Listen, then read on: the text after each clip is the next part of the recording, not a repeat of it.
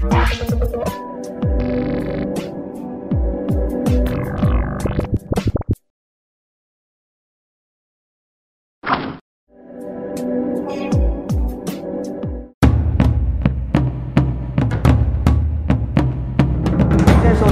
看的是灿烂时光会客室，我是节目主持人管中祥。今天我们再一次来到高教工会的办公室的现场哦，我们要依然来跟大家谈高等教育的一些问题哦。在前两个礼拜里面，事实上我们比较从一个制度性、结构性的问题来看，呃，台湾高等教育的一些问题哦，特别是包括生师比，包括少子化，或者是包括。呃，整个大学的扩张以及大学官场等等的这些问题。那不过我们今天要回到一个更实务上面的一个讨论，因为呃，在场的包括我以及我们的来宾，呃，陈振亮陈老师，其实都是在大学里面任教。我们大概任教大概有快十年，十二年，哎，十二三年左右的这个呃经验了。那十二三年对很多老师来讲，其实都我们我们都还算年轻。我所谓年轻，是因为。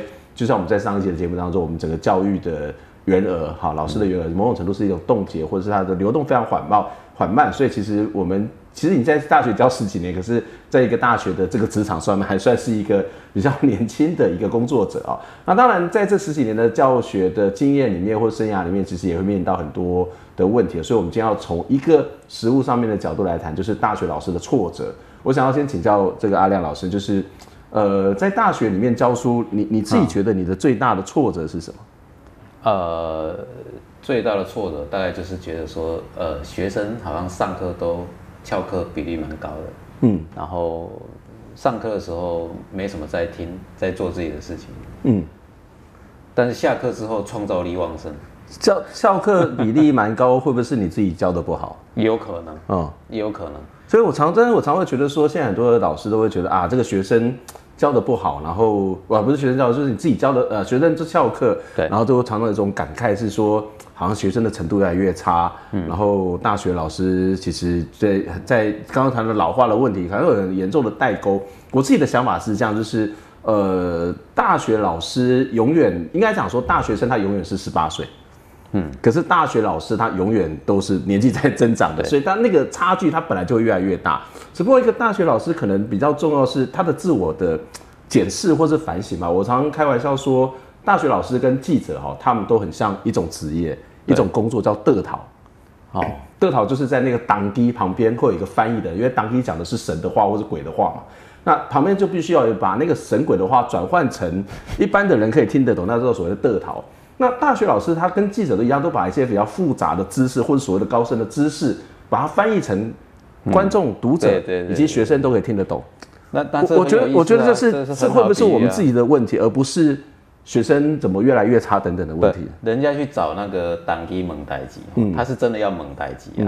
所以你这个当机或者得逃，他们想要回答，其实就是人家来问什么事情，回答什么嘛。那师者不就是要传道授业解惑吗？不是蒙代志就是这样子吗？但现在是学生进来，他没有要蒙代志啊，嗯，或是他要问的事情跟你要传授的不一样啊。也就是说，他的兴趣本身，他的学习本身不是他主体自己要去问的，嗯，也就是说，他是被在一个制式的教育体系里面，他被迫走向这一条路的。所以他当没有兴趣，你说你把我压到去问当机，我我会蒙代志。不不是，可是这个跟不同的。世代没有什么太大的关系嘛，因为我们小时候都读过一本书，叫做《拒绝联考的小子》嘛。对，就吴祥辉老师的那个年代，就是在拒绝联考。我相信至少我啦，我自己都觉得我是某种程度上面被这个社会系统慢慢的被逼近到那个。我我其实当时大学是没有考上，没有考上，事实上是我觉得是蛮丢脸的一件事情。那个社会压力很大，所以就重考，重再重考还是没考上。那他他一直存在嘛，就是为什么要读大学？他其实。跟我们是不是老师没有关系，跟现在的年轻人他是没有方向、没有目标是没有关系，而是他本来就存在啦。那老师有什么好抱怨？因为你可能小时候也都是这样的人。对，我的意思说，这倒也不能说是一种抱怨，而是说我们怎么去调整，让我们的学习能够是以学生为主体，嗯，来问蒙代级的，嗯，而不是说我们有一套啊、呃，每个老师或每个科系或每个学校他都有一套嘛，那。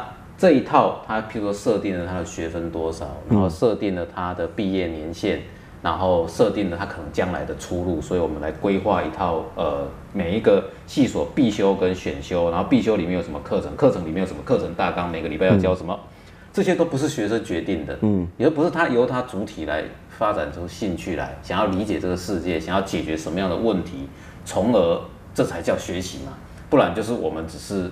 灌输他们，我们认为他们应该要学的。但是应该会有人会觉得说，学生有办法、有资格、有条件、有能力去决定这些事情吗？为什么？就他就不就是要来大学里面学习的吗？那你看，我们不是有义务要去告诉他这个世界是什么，这些知识是什么吗？我我们有义务告诉他他想要学的那一套东西是什么，嗯、但是我们没有义务或是没有权利去决定他想要学的东西是什么，嗯、这是两件事嘛。嗯其实你看小朋友，呃，他在国小的时候就常发很多的发问，对，他想要学很多东西，然后我们就慢慢告诉他这些是不重要的，嗯，重要就是我们教你才重要。嗯，那考试就是叫你背一些呃东西下来，然后最后你就成完全是没兴趣。其实我问过很多翘课的学生呐，或是觉得感觉他上课不是很很有兴趣的，问他说为什么这样子，他就只就到后来他就会只讲嘛。嗯、啊，这个就真的不是我要的啊！嗯、我说那你要什么？他就讲一套。我说，诶、欸，他真的要什么？嗯，那我说，所以你平常都在干这些事，对，他平常就是在搞这些事。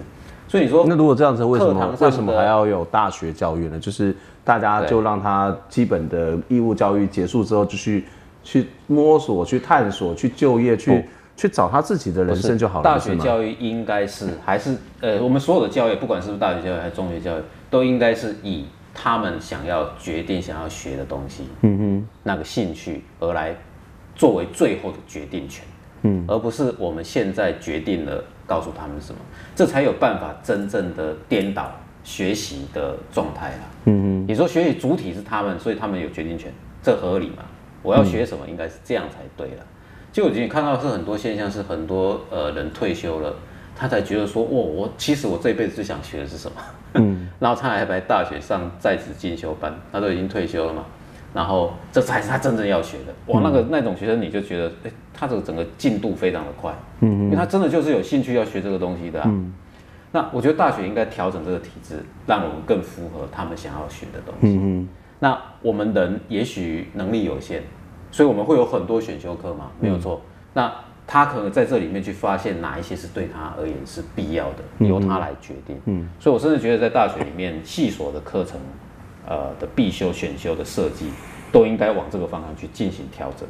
嗯哼，这样我们才能真正根本的解决所谓的翘课问题，在教室里面的创造力低落，在课堂外面创造力高涨。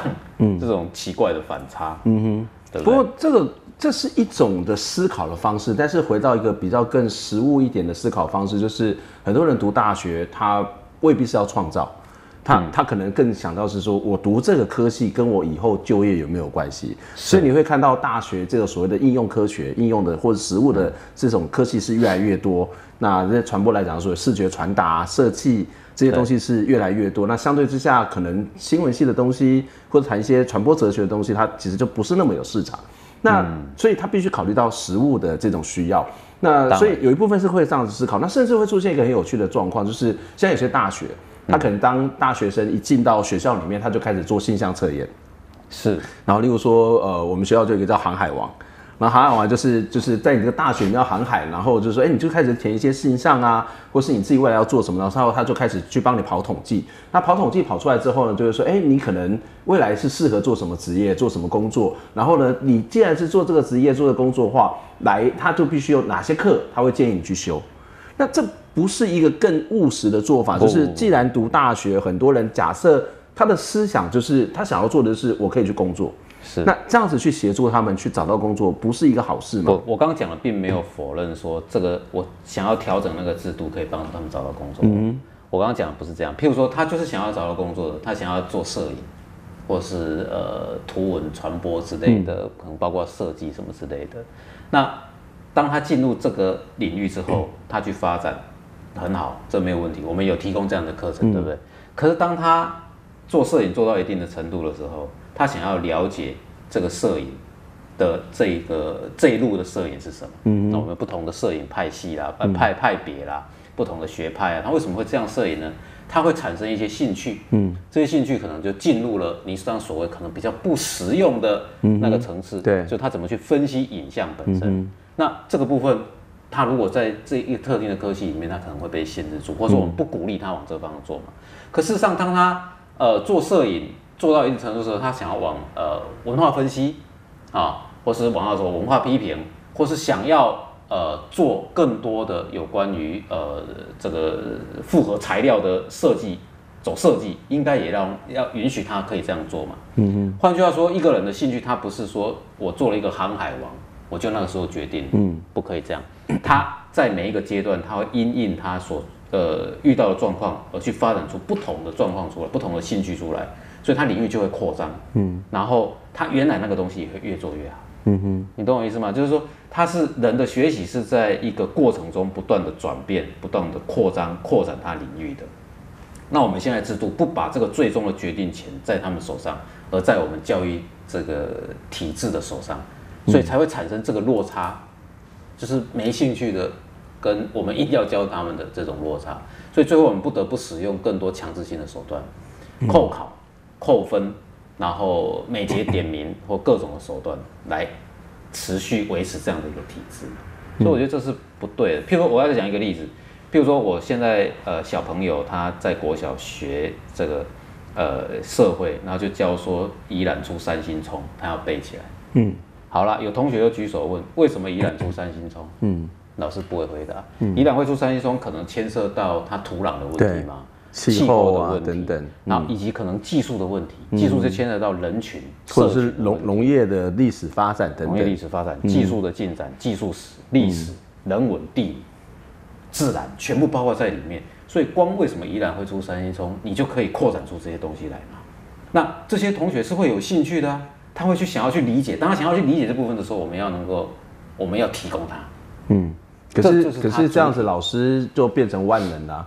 不一定要万能，因为当你不懂的时候，老师也可以学嘛。嗯，不一定要万能，他也可以去学。嗯、我们可以，那每个人，每就老师而言，这才叫教学相长。嗯嗯，啊，我们可以慢慢去学。譬如说，我今天教这个传播与文化，或者是我教多元文化分析，或者说我教什么，那每一个我都可以慢慢去发展。嗯，那我不一定教得好，但是我们共同在学习，而且是他主体要学习。嗯。嗯，那不是挺好的吗？那如果这个主体说，我就是想工作，例如说，很多人念大学的目的，就我刚刚就是想要去做实务，我要学这些技术嘛，这没有问题。那这个跟你刚刚谈到那个思考的部分，不是就会产生冲突吗？技术本身是为了要解决某一些问题而产生出来的，它也不单纯就是就是一种呃所谓的重复性嗯的那一种简单技能，也不只是这样子而已。其实。每一个要进入职场的人，他要学的东西其实非常多。对，对除了你自己会我做摄影，那我要学摄影就要学很久。但我还要学这公司的体制是什么，对我会有什么影响，以及对我的摄影会有什么影响？为什么报社老板老是要我用广角镜，嗯，以便制造出一个复杂，不是制造出一个夸张的效果出来呢？嗯，这个就不只是说我会广角镜这种摄影方式而已嘛，嗯，就是那个摄影技术背后的美学跟哲学，是以及这牵涉到的呃这个报社的制度，为什么一定要我这样做？因为他想要刺激所谓的呃月报率啦，嗯哼，我刺激更呃读者更广大的兴趣，以便购买，这，就是市场逻辑。所以，其实每个人在遇到困难的时候，他就开始会去想要寻求解答。嗯、那我们必须在教育过程要提供这样的一种最终决定权在他们手上的可能性。嗯，这样。那不过这个整个教育的体制系统，或者是在课程的安排上面，它都必须要很大的变化了。我觉得是，这才叫翻转教育。嗯哼，嗯哼对，我们翻转不是说课程我规定好了，然后。现在换你来讲课，嗯，那还是我们决定什么课程呢？嗯，什么内容啊？他也没有学习的那种兴趣、动力，其实这是很可惜。那年轻人很很多创造力，呃，小朋小朋友创造力很高，然后到慢慢到国中、中学就不见了，嗯，那到大学就完全就是课外活动创造力超高的，嗯嗯嗯，然后课内活动就完全没有创造力，嗯。这是很可惜的。嗯，其实我们刚刚一开始就谈到一个同学的翘课的问题。对那刚阿良老师提到了一个，呃，他直接在觉得说啊，就是没兴趣嘛。那我在这都是被你安排好的。那我本来也某种程度上半强迫去就读。那进来之后，他事实上又是一个呃非常多的这种所谓系统跟规则，然后去做这种所谓的未来人生的这个所谓的计划安排，何不让它更开放一点？但是有些部分，这当然是一个在理念、在理想上面觉得它受到某种的限制，或在学生上受到限制。可是另外一个可能更严重的问题，就是在于说，嗯，就是我要生存，我要生存就是我的经济有问题，对，所以我必须要去打工。那我有助学贷款，我要去打工。那这也是造成翘课一个部分非常重要的原因。我们待会再回过头来谈大学老师的挫折，其实它背后是有很多还是一样在这个制度上面的因素。我们先休息一下。以往观念要想从经济弱势族群翻身，最好的方法就是靠教育。但根据教育部的统计资料显示，高等教育中低收入、中低收入户等弱势学生大约有二十二万人，其中就读私校的有十七万人。而从弱势生占学生总人数比例来看，私立技专有百分之二十四点零二，私立大学有百分之十一点六八，这和公立技专、公立大学以及顶尖大学相比，明显偏高。这个整个经济环境造成 M 型的这个结构的部分，在弱势这块的部分有拉大的一个情形。那所以在这块，照我们学生的部分，以今年的部分，我们统计下已经上升到，就是年中低收入户大概占我们学生人口的百分之七。弱势的学生就读私立的，学费比较高，享受政府的资源比较少。所以如果要扳平这种现象的话，应该是增加在技职方面的资源。经济 M 型化，连学习也可能 M 型化。虽然私立技专学校也会提供弱势助学金、学杂费减免等方案，但和补助较多的公立学校相比，资源仍然不够。要想解决弱势生进不了名校的问题，教育部更推出了起飞计划，要鼓励各校增收弱势生。今年九月开始哈，这些说我们有四十七所学校做呃接受补助，好，那这七四十七所学校，它就会针对校内的弱势学生，好，就会开始这些学习辅导措施，好去做一些改进。那整体的补助金额有一点六九亿。教育部官员也表示，接下来大学甄选会增加弱势生名额，而繁星计划招生的比例也会有所提升，并推动特殊选才计划，要尽可能扭转弱势生的教育困境。记者团日出福台台报道。Спасибо за внимание.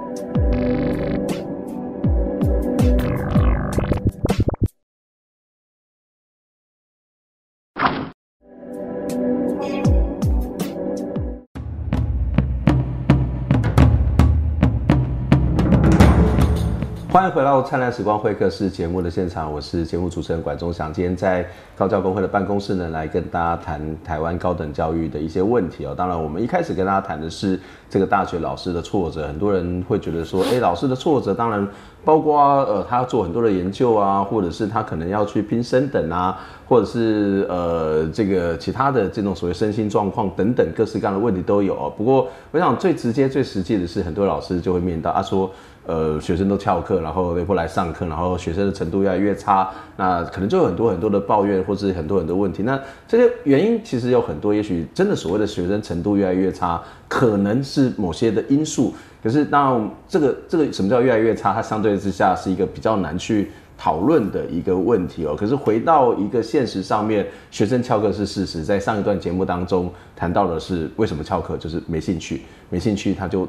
只好不想来，那因为来这里其实是蛮无聊的，或是蛮痛苦的，我们也没有办法去给他有更大的刺激，因为有很多规规条条的限制。可是另外一个原因，我想很重要就是，嗯，我自己以前在世新在私立大学上课，跟在国立大学上课，其实是有一个很大的不同的一种一种经验哦，就是我曾经在一个班上，那个是一个相对之下是比较不同科系来修的课，那我就问同学说，哎，你有办助学贷款的同学请举手。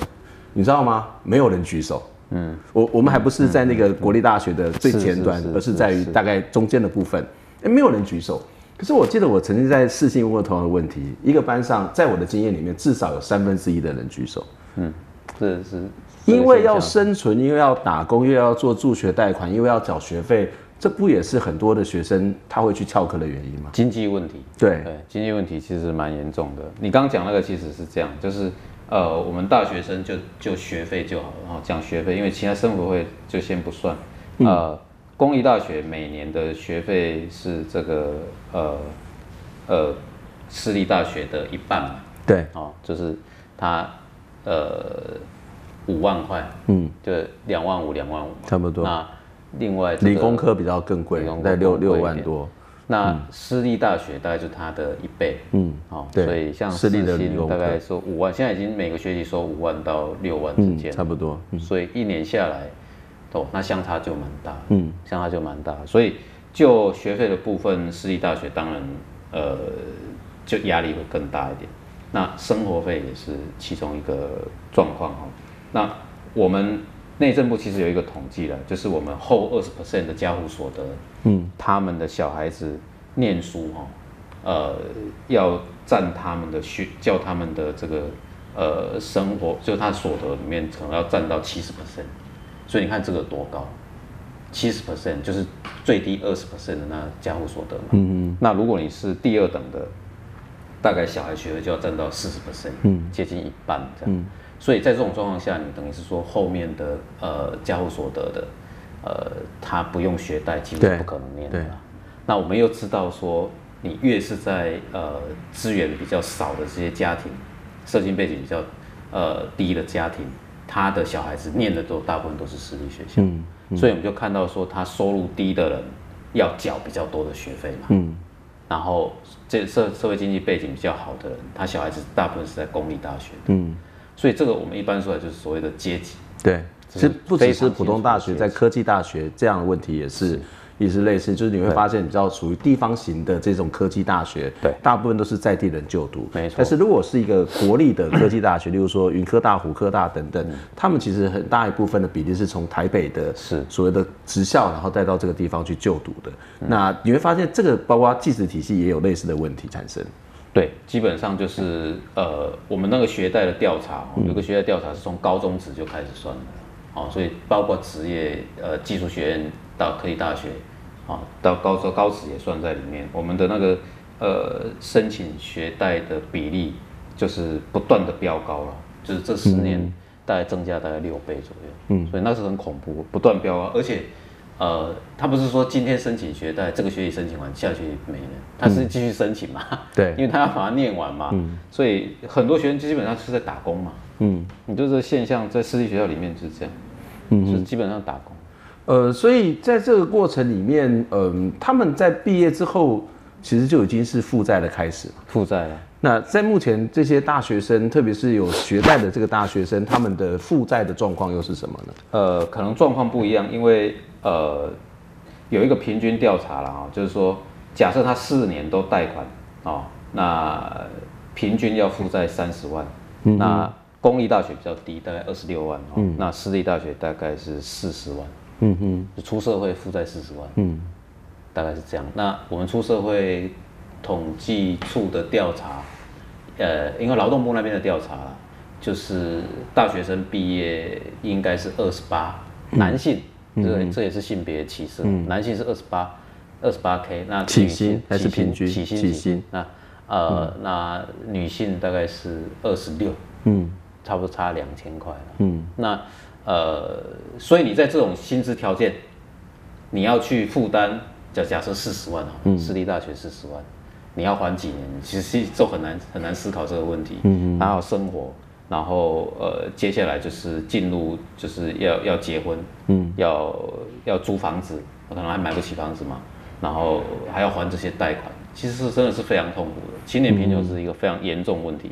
那还有一个数字可以呃跟大家分享的，就是他的失业率之高的。我们青年失业率真的是非常高，呃，二十四岁，诶，二十到二十四岁啊，这当然是因为还有就学部分，但就是呃，他失业率大概高达十四 percent。嗯哼，其实这不能说全球最高啦，但是真的是非常高了。你是指平均的失业？平均失业。那这边有公立大学跟私立大学的差别吗？呃，应该是会有。我们逻辑上可以这样思考嘛，就是你公立大学出去工作是真的比较好找。那私立大学就相对难一点，嗯，好，所以我想就这个平均掉是十四 percent 的话，那应该是私立大学占高一点，嗯，所以找工作困难，然后你的收入低，然后你又要付学贷，嗯，我说这真的把人逼疯，就这样，嗯啊。那在这个过程当中，呃，其实它似乎是在一种很清楚的是一个阶级复制嘛，对不对？是。就是例如说，现在特别是我们看到所谓的多元入学或者十二年国教，嗯、它其实不是一个纯粹的自愈的这种比较，嗯，它其实包括它有各式各样的，例如说课外活动，或者是自工证书，或者是一大堆的东西，它必须能够去填塞。但是相对之下，家里面如果这个所得比较低的人，他的家长大概也很难陪他小孩到处去玩，不可，然后到处去补习或者是去上课。那所以在这个所谓的入学的方式的情况，其实到了中学，它就更明显了。嗯，就特别是开始中学，即使是十二年国教。你还是有所谓的，还是要考试，明星学对，还是有会考。那当然进入到一个好一点的中学，它相对之下进入好一点大学的比例也是比较高的。嗯，这个问题就一直复制下去，这这是人类有史以来一直存在的问题，不是吗？它它有解方吗？有可能吗？有可能解决吗？我觉得当然是有可能解决。既然是我们自己创造出来的，那我们就可以改变它嘛。既然它是人为，如果它是自然而然的，那就没什么好改的了。但因为它是人为，所以才可以改。那我觉得其实就是我们要思考一个问题，就是我们这个社会里面这么严重的在教育里面的阶级差距。嗯，我们真的要好好思考，说我们的教育资源是不是能够更平均一点点？就说你，而且我其实我们是一个小国家嘛。嗯，就说我们这个小国家，那我们的规模又不是美国，那我们为什么什么事都要学美国？那有那种私立学校学费非常高呢？为什么要这样？我们应该就是一个小国家，小国家发展的呃特殊的模式啊，我们应该把整代的整个世代的年轻人都救上来才对。嗯，这是小国的生存之道，我是这样想啊。所以教育也不只是说呃就单纯就是刚刚讲呃个人的成长，它还有整个国家的考量嘛哈。那如果我们要把这个这个以这种规模的社会，我们应该是把整个一个世代整个带上来。而不是说把资源集中在精英，你精英再多也是很少啊。嗯，所以你应该把整个世代带上来，我觉得才是对的。嗯，所以资源分配上，我倒觉得说应该要往，就是越弱势的学校去。嗯，其实没有没有学生是不能教的啦。嗯，只要你用心，一定教得起来。往越弱势的学校是指什么？在实际的做法是什么？在实际做法就是说，哎，你我们常常听说，就是常社会上会讲说这个烂大学啊，这怎么样？嗯，你大学不会天生是烂的。嗯，你资源投入下去，它就会改变。嗯，对不对？要让学生真的能够进到一个比较具有呃品质的学校，而不是只有集中在前面，而是普遍具有品质的学校。你资源的分布就要很平均一点，嗯、然后让他即便进入一个我们现在认为是不好的学校，他都能够享有很好的品质。嗯，那这样他就慢慢可以带上。但是这其实是跟某种的所谓的精英教育的概念是相相班的违逆啊。这这其实也包括在中小学，特别是中学、国中，要以前有所谓的 A 段班、B 段班、放牛班等等。明星高中、对，社区高中。但是其实有一种说法是说，其实有些人他就是比较优秀嘛，或者有些人他比较有潜力嘛。那我们去培养这些人，可以让这个人有更好的发展。那你现在这种齐头式的平等。那其实看不到那个差异，然后你其实也会把一些优秀的人是压抑下来。那这个国家的发展，它反而不够不，不好嘛？为什么会压？我觉得精英教育才是压抑。嗯哼，对，精英教育是所谓精英教育，是你设定了什么叫精英嘛？嗯，然后你把钱投入在那些，你反而压抑这个。但这个精英也是经过一连串的淘汰的过程，他才能够成为精英。那淘汰的标准是什么？嗯哼，对不对？我们看到淘汰的标准就是。就是那些科目嘛，嗯，就是你必须要考的那些科目嘛。那会的人叫做精英，不会的人就叫就叫鲁蛇嘛。那这个其实不对的嘛。那难道不能够有非常多种标准吗？嗯，我们说我们在小学或是都都会常常看到很多学生就很有创造力啊，可他就是不想去考那些呃要背的东西嘛。那他不是学不会啊，他是学得会的啊，就是没有说没有差别那么大了。但是我们这个制度让这个差别越来越大。但是这其实是有两个层次的问题，一个是所谓的大学的多元发展嘛。今天对一个优秀的大学，我们还是可以让很多不同类型的人哦，例如说他很会煮饭，那他很会烹饪，那他也是可以在一个好的大学里面。我们还是把这些资源资源有限，我们就把这在放在例如说好了，假如我们这举例啊，例如说好的现在的台大，那我们就可以做烹饪系，那就让他在这里，然后其他的比较。可能比较后面的私立大学，那就相对之下他就没有办法，因为资源有限，那就集中在这里，一样可以得到所谓的多元的发展，不是吗？结果你还是集中在前面的学校，但是它还是一种多元精英的发展啊，就一小群人的精英，但里面很多元。嗯哼，这这不是我刚刚提的那个概念。嗯、我刚刚提的概念是这个多元必须要在每个地方的，嗯、但是不要有精英。嗯，就是每一个人都是精英，嗯、每个人都是呃有相同的教育资源、相同的权利。嗯，可是，一直到了国中、高中，这些相同的资源跟权利都不够吗？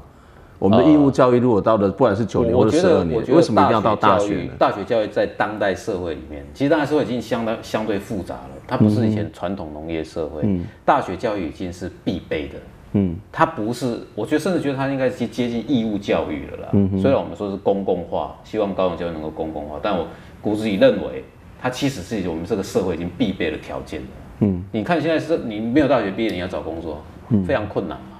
那我们这个社会发展相对越来越复杂，你所需要的技术能力越来越复杂，嗯，所以不是已经到高中了，就是说，我觉得大学应该把它视为是一个准义务教育，或者说把它公共化，我们尽量让每一个人都能完整的接受到大学教育，嗯，然后提供这个好的品质，不要去区别说，呃，前只有前面学校才要给你好的，嗯，那你这是这不是雪中送炭吗？你这个叫做锦上添花，然后呢，后面这个。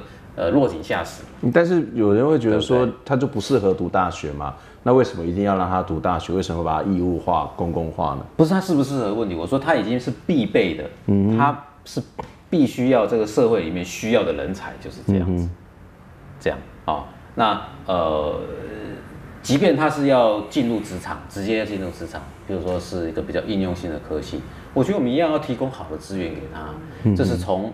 呃，从平等权来讲，都应该是这样子的。嗯我们国家要提供哦，这个这个每一个人有相同的权利啊。我觉得精英教育最糟糕的就是这样，它再次复制了所谓的阶级这件事情出现。嗯、所以你让所谓他考不上好学校的人都觉得他比不上人家，嗯、然后这些考上好学校就觉得说他就高高在上。嗯，那有这么差差别有这么大吗？其实是没有的。嗯，使我们这个教育体系把它变成是这样子。嗯哼，嗯哼，对啊。所以谈到最后，学生翘课看起来都是别人的问题，老师老师要尽什么责任，或者是他应该怎么去、呃？我是觉得说，我尽量避免去讲说个别人有什么问题，嗯、而去讲说整个制度跟结构上的问题。嗯、那我当然老师有混的嘛，学生也有真的混的嘛，嗯、也是有了。但是制度上的问题现在是这样，就是譬如说我们这十年下来的评鉴制度对老师其实是很糟糕，嗯嗯，所以我们老师尽可能花时间在做研究上，嗯，不管他是他也不分什么教学、研究、大学的区别，反正全部一窝蜂就弄在一起，然后每个人都要发表什么，你连科技技术学院的他也要去求发表求什么，其实没什么道理，嗯，好，那既然这样，那我就来拼拼这个吧。拼这个我还有弹性薪资哎，嗯哼，嗯哼，那所以在这种状况里面，呃，对教学的那个时间投入就相对少，嗯嗯，的确，我想在这样一个环境之下，即使有新的老师，或者是他不断的自我调整，老师他恐怕也很难不遇到挫折，或者是他必须要投入比过去的人有更多的心力，嗯、因为他必须要顾好研究。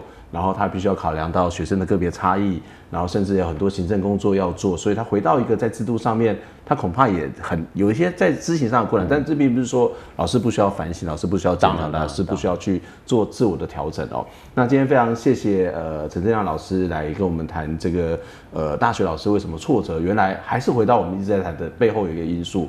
的存在的，而这个背后因素不是一种唱高调的问题，而是它是更活生生实物的影响到我们的日常的生活以及日常教学。我们今天节目到这边，谢谢大家，下礼拜空中再会，拜拜，再见。天空的眼泪，洗过了时间，还来不及发现，攒在手中的幸福消失不见。心中的黑。